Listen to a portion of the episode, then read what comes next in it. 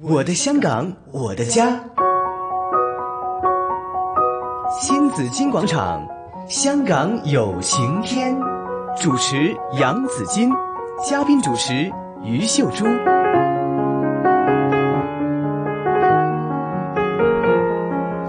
好，啊今天香港有晴天呢，新紫金广场，我们每逢星期四的环节呢，今天访问的是清月这个机构，它是一个嗯。呃，是专门是帮助一些误入歧途的少女嗯重回正道的一个服务机构来的。对成立呢已经有九年了哈，也帮助了非常多的女性哈，尤其原来是默默工作了默九年默哦，工作，对呀、而且呢，很被很多的白眼误会。嗯他们当初在租这个要租一个这个这个地址的时候呢，办公室，办公室的时候，人家这样，人家听说他是这样的一个服务，嗯都，不想租給他，對都有問題，都有仲 有捐款啊、籌款啊呢啲啊，正經啊啊，所以唔正租俾經我哋。啊即係連你哋都係唔正經嘅咁樣。係好，今天訪問的是清月創辦人林寶儀 b o y 還有清月個案主管易易君比哈 Megan，在這裡呢，和我們分享他們的工作的哈。咁啊，頭先就講啦，其實都開頭都幾有困難噶嚇。嗯那一開始你們人也不多，一開始是 b o y 自己，係我一個一個係啦人。跟住就誒冇幾耐第二個，不過好快就辭咗職啦，哦 因為太辛苦啦。 哦哎咁誒，然之後慢慢就有就是你开始的时候和义工一起去做的，係啦，是嗎冇錯冇錯哦。就是说还有一群的义工，係啊係很啊，热心義工冇錯對冇錯呀。咁而家到誒而家就有誒誒七個同事。哦，是不小哦，係啦，算嗯算幾好噶啦，嗯咁同埋都多咗好多義工幫手嘅。哦那现在会不会做着做着，慢慢的这个社会上的这个有色眼光会少了一点呢？誒，好似差唔多， 但是支持你们的人多了，係係係，我覺得因為誒。願意去幫，因為大部分人呢，我覺得主要係因為唔了解，咁、嗯所以先有有色眼鏡。是其實我哋經過譬如接觸 啊、傾偈有陣時，佢哋聽到啲女仔嘅故事呢，好似、嗯即係好似頭先咁多，哦，原來係咁，係咁就甚至有啲人會好主動話，咁不如我好想幫手，因為覺得好好值得幫。嗯咁、但係呢，一般如果真係冇接觸過社會大眾呢，大部分其實都仲會有啲有色眼鏡嘅。係嗯嗯，啊，Megan，呃，你们接到这些个案的时候呢，你们首先会怎么做呢？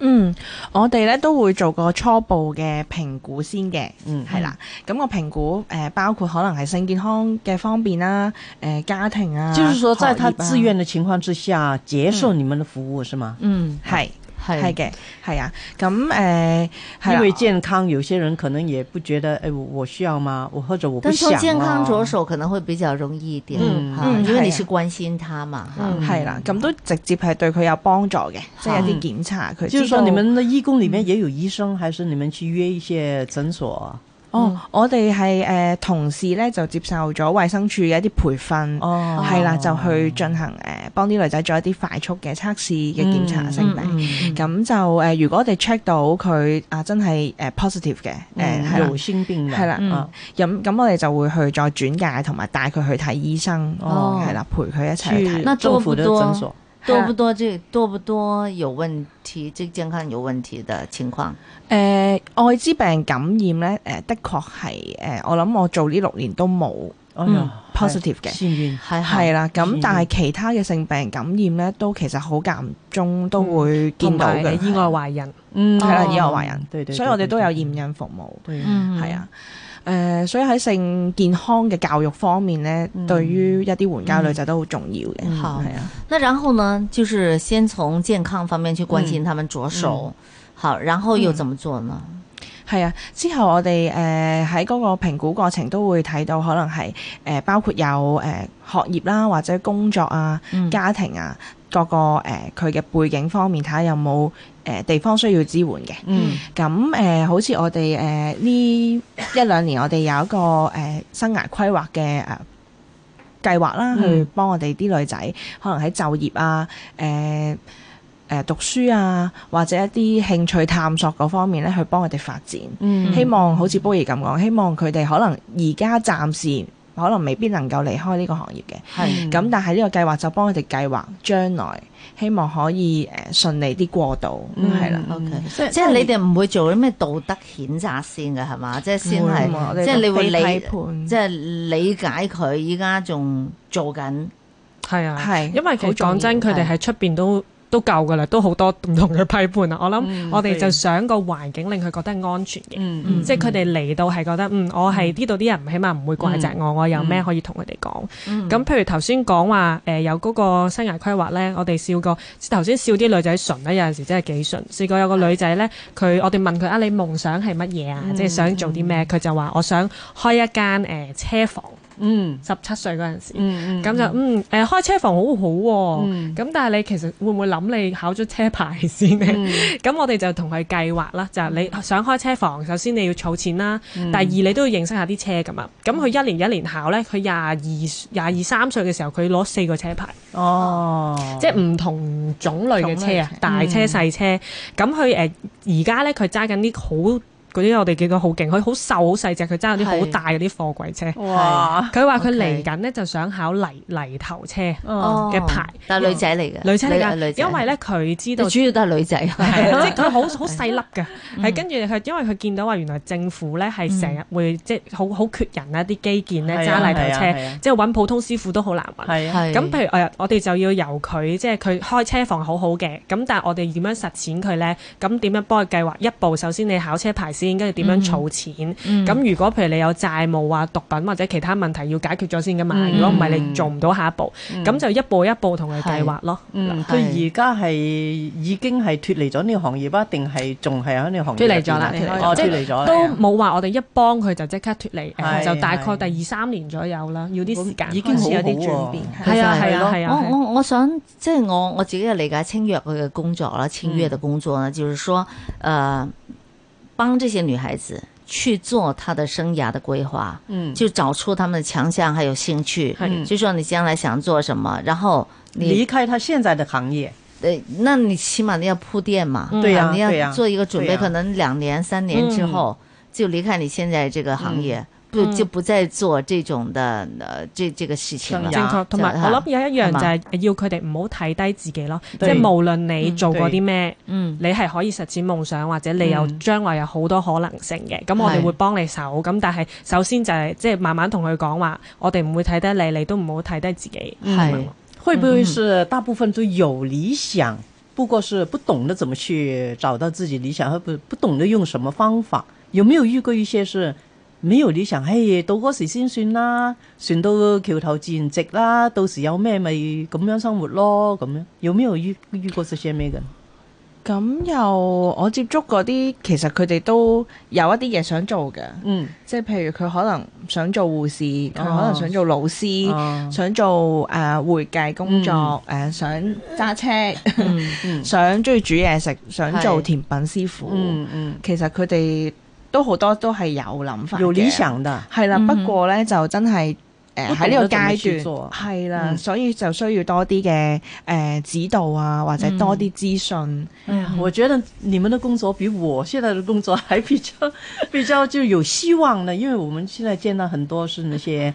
呃，領取中原金的年輕人，他們就躲在家裡打機啦，嗯不願意上班，不願意出門，哦，怎麼去說服他呢？他也覺得我不需要有明天，嗯，我今天開心就好了。嗯我那覺是得比你較們做難的工作還比較就是實在一啊點我呢。諗係嗰個即係現現實啦，即係我諗好多年青人本身都有理想嘅，但係當嗯佢面對現實嘅時候，好多挫敗，嗯即係佢覺得自己啊、我冇可能做到啦。嗯咁、但係因為我估我哋啲女孩子佢哋好多即係好早進入社會啦，即係嗯當然佢個行業比較特別，但係其實佢哋反而咧係誒好好願意面對嘅現實，嗯因為佢哋知道好艱難，嗯所以其實好多反而我哋見到好生性嘅。是咁當然都有啲唔生性，我哋都聽過有啲咧，即係阿 Megan 之前都有嗯個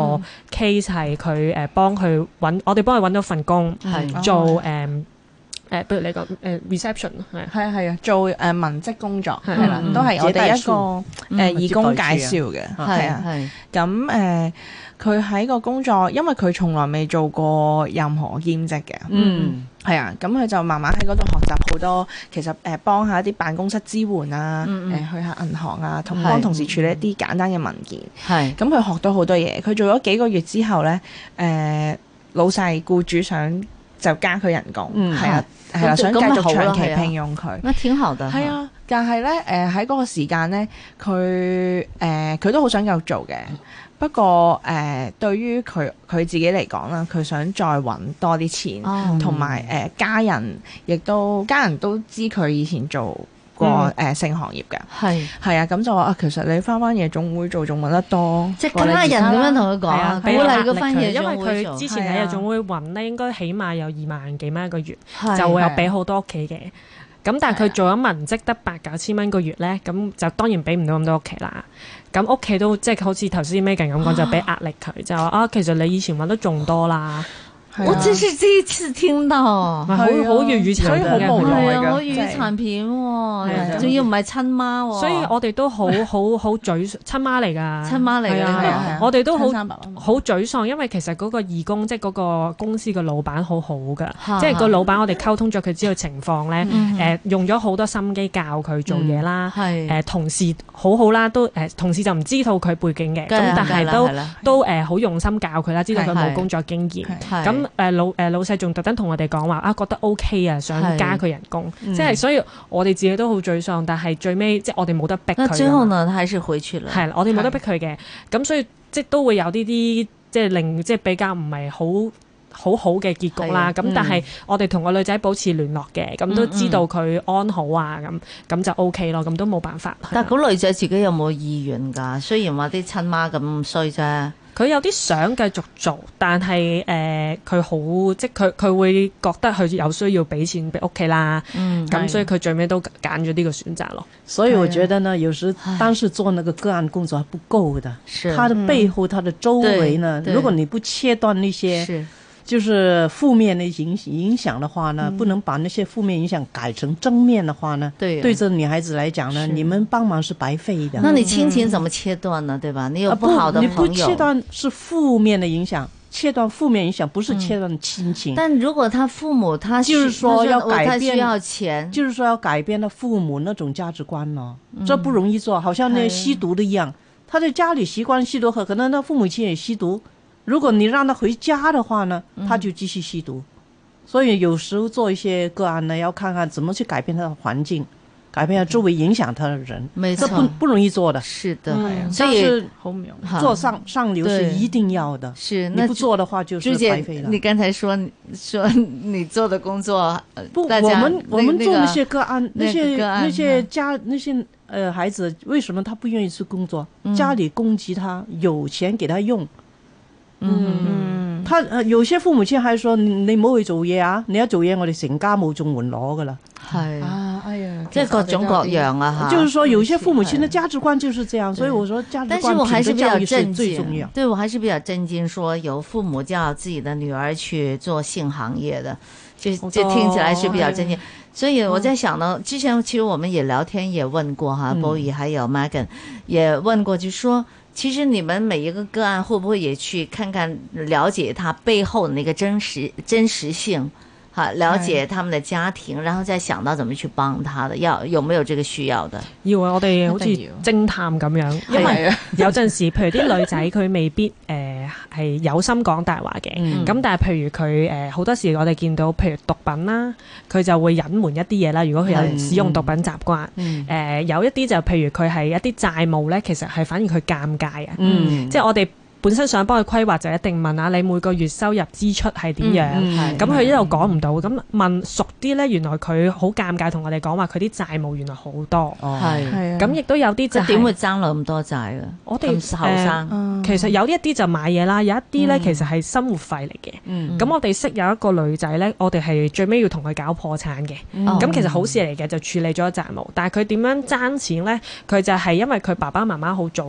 唔喺度㗎啦，咁、所以佢就要入住政府嗰啲嘅誒兒童之家啦。係嗯咁但係到十八歲嘅時候，佢就冇得住啦，要要離離開。咁咧佢就同誒一個比較疏堂嘅親戚就誒十八歲之後搬咗去住啦。嗯咁親戚都對佢幾好嘅，咁但係就始終係有段距離。咁佢每個月都會想俾翻租俾誒個親戚。咁但係你諗十八歲佢揾到啲咩工咧？咁就有一日啦，佢就收到嗰啲電話，我哋大家每日都收 到就係啊，我係乜乜乜財務，咁可以借借貸咩錢？咁佢又係又係係話得得到先好借啊嘛。嗰陣時未有呢句添啊，係啊咁佢就真係呢借句都咗冇用嘅。咁因為佢佢中介佢都年紀都最近識先出現嘅啫。係啊，佢啊又幾多息又唔唔識計啦，咁佢就借，咁通常係一一個搭一個一應急個搭一咯個，應急係應急生活費其實都係啲啲係嘅啫，咁佢誒少少少少少少，咁到佢誒、呃、發現啊，原來咁多嘅時候咧，已經差唔多三十萬左右啦。嗯哇！咁佢嗰陣時其實有一份文職翻緊嘅，但係佢每個月嘅誒、呃人工咧，譬如誒萬一二咁樣啦，嗯其實都唔夠冚所有數嘅面皮面皮嗯咁我哋最尾同佢計完之後話唔掂喎，咁就同佢商量完呢。咁我哋就幫佢支付咗一筆錢，就係用嚟搞破產嘅，就唔係幫佢還債，幫佢支付即係律師嗰個費用。咁係嗯我哋覺都覺得值得支持，因為佢仲咁後生，你就唔好俾啲債務擲住，即係佢都係因為呢個原因所以做援交嘅。係咁我哋就即係誒，咁、佢就同破產官嗰邊商量每個月還幾多錢啦。咁佢而家其實都好穩定嘅工作，嗯就即係就佢嘅同埋就冇咁辛苦，因為之前其實佢喺呢個情況底下，佢唔係好想做嘅。係咁佢都好多即係責怪自己，好多即係會有啲抑壓係啊、唔開心。咁而家就叫解決咗咯。嗯。嗯咁但係呢啲真係啊你係要好似偵探咁，要同或者同佢建立一個好互信嘅關係係啊係啊。佢好相信你，佢就會講啲真嘅嘢俾你聽。係，如果唔係嘅話，你都好難幫到佢啊！即係例如後嚟揾到工，可能又唔做啦，即係中係啊間有咩原因你又唔知啊，咁樣嗯，係啦。咁係咪大部分個案都可以成功噶啦？誒係啊，頭先咁講都有啲係成功，有啲就誒係係可以話係唔係幾成功咁㗎？走翻過去，不即過係後嚟又走，即係頭先做文員，因為家庭壓力話要佢翻翻夜總會，咁又係翻翻去嗰個都都都幾沮喪下哦係嗰啊，所以個所以我哋係啊定盡量定義個嗰個成功咧，就唔好淨係即係針對佢揾到工。嗯我哋同時間要幫佢發展好多嘢嘅，嗯例如佢嘅自信心啦，佢一啲生活嘅技能啦。係即係所以，譬如佢短期，譬如兩年佢未必轉到工，但係我哋見到佢啊，佢有翻個兼職喎，嗯佢有試過揾工係喎，佢誒佢有誒讀翻一啲短期嘅課程喎，嗯咁我都我哋都覺得呢個係一個幾好嘅轉變嚟嘅。不嗯過你話長遠誒嘅一個大轉變，佢就真係仲需要啲時間咯。係咁嗱咁多同年埋嚟咧，你哋幫咗幾多個個案啊？成功率係幾多？哇，數字誒，我我諗接觸到我諗差唔多七七千幾個。七千幾因為就個，一年都接觸好多係嘅嗱，每女仔每每個月咧，誒、我哋譬如外展接觸嘅，跟住同佢哋傾偈啊，都差唔多百五至二百個。嗯咁、一般暑假咧就有會那麼多係嘛？係啊，來來回假都期幾多。會比較多。係啦，放長到假期嗰個高峰期就係啲學生假期，就係長假期那啦。現在快要放假了，會不會？沒每開始次忙這個了暑假也是高峰我哋期已經誒同時都要 嚴嚴認陣真以一 個待，就備係預備緊啊哎那啦。會不會有一些呢是臨時，呃即係揾快錢嗰啲噶？會會會，他會他平時可能就上學，他也不做，但是到了假期的時候呢，他們就會即係揾啲快錢啦咁會會樣。覺得好啱係啊，係啊流動性好學高生嘅。其實有部分援交的少女本身是學生嘛，是吧？係啊，冇錯冇他錯，是佢仲讀晚上緊下書。了課才去做的，不一啊定大學生。我聽過某一些中學在我家附近的，哈他们那个附近那个公厕厕所里面呢，哈，经常就下了呃下了课啊，放了学就有一群的女孩子在里面换衣服，换了衣服就去上班，換什麼衣服啊、哦做援交。就嗯把校服放换下來。对对，啊哦，所以我知道有些是白天他还是学生的身份，嗯到晚上的时候他就是援交的身份。係所以呢個問題我諗都幾隱蔽對嘅，因為誒你一般未必會知道嘅。嗯咁所以都即係都呼籲，譬如如果啲學校啲老師社工即係留意多啲，即係嗯尤其嗯差唔多暑假啦。嗯咁係如果真係見到可能學生有啲問題，就唔好咁快責怪佢先，因為佢嗯你一嗯話佢可能走咗，其實啲係啊問題係啊啊解決唔幫唔到到。對呀可能了對解呀下佢發生咩事係啊咁，睇下屋企都想唔想幫係手。啊係咪係啊，冇屋企錯都冇係錯啊，係係啦，我相信好多家長唔會好似頭先嗰個家長咁樣 嘅。希望啦，我希望我哋多都數希望啦其其實根本上百分之九十九都唔 會啦，係係嘛？啊，希望啲家不一長定啊生性啲啊，生性啲。有些就看钱， 我知道有些就是看钱，我不管你怎么找钱，你就要给钱我。嗯有些家长是這樣。係 嗯，那好啦，係如果真的發現有有街坊發現啦，想聯絡你哋，喂，有啲咁嘅時候，附近嘅公廁發現喎，你哋會唔會除咗夜總會嗯都會去嗰個公公廁司去鬧下會啦。啊咁鬧下可能未必點樣咁揾你哋啊？咁婉轉嘅，咁譬係如如果譬如老師即係認識個學生，即係擔心佢係啲點問揾題你哋啊？其實咧可以去譬如誒、呃我哋網站有呢啲聯絡方法啦，網站就係 www dot 誒 teenskey t e e n s k e y dot o r g，或者直接打我哋嘅熱線就係二三零二零零六八。咁我哋都會有啲老師咧，其實有時遇到啲學生佢唔知道係咪真係喎，咁、都會打嚟問。咁同埋我哋都會有一啲講座咧，同埋工作坊係去啲中學做，最最緊要就由預防開始做起啦，对係啦。对对，我相信这些呢，应该是每一间学校的学校社工应该知道的资讯。嗯嗯嗯如果有需要的话，怎么联络你们？对怎么去观察一下这些女孩子有什么不常的行呃行为呢？是。嗯应该是社工应该懂的这些。係啊係啊係係啊啊，冇錯冇錯。好，这个机构叫清月哈，月境的月，也可以是呃呃 Teens Key Key，哈哈 Teens 嗯 Key 嗯，Teens Key 哈。那这个网上大家可以多找资料，我们希望不要有那么多人需要你帮忙就好对呀、了。嗯对呀、好，但是真的有需要的话，那也希望大家可以踏出第一步，嗯，好，为自己的前途真正的前途哈，对呀、吓嚟做一個安排，給自己即係真真係唔好喺某啲行業嗰度吓傷害自己啦。我覺得真係傷害自己啦。除了清月自己做以外嗯呢，希望家庭服务的社工也多点关心、嗯这些女孩子的家人，是怎么在家庭方面帮助他们改变她的价值观，嗯，大家做一个比较温暖的土壤，让是这些女孩子去成长。對，要自愛，对真的是每個女孩子的成長，每個人的成長的過程當中都需要自愛啊。如果听到这节目的女孩子，你需要帮忙的话，也尽快去联络清月喽。没錯，好，謝謝 Boy，謝謝 Megan，谢謝謝，也謝谢謝朱姐。，谢谢。好，也谢谢我们听众朋友了。明天，明天是公众假期，但是新紫金广场呢，仍然是我们是开播的啊，并且是直播。好，欢迎大家九点半加入我们的节目，谢谢你们，明天再见，祝大家端午节愉快，端午节愉快！应该是端午节安康，对，端午节安康， 端午节安康，这很重要啊！啊嗯希望大家都安全又对健康身。心健康。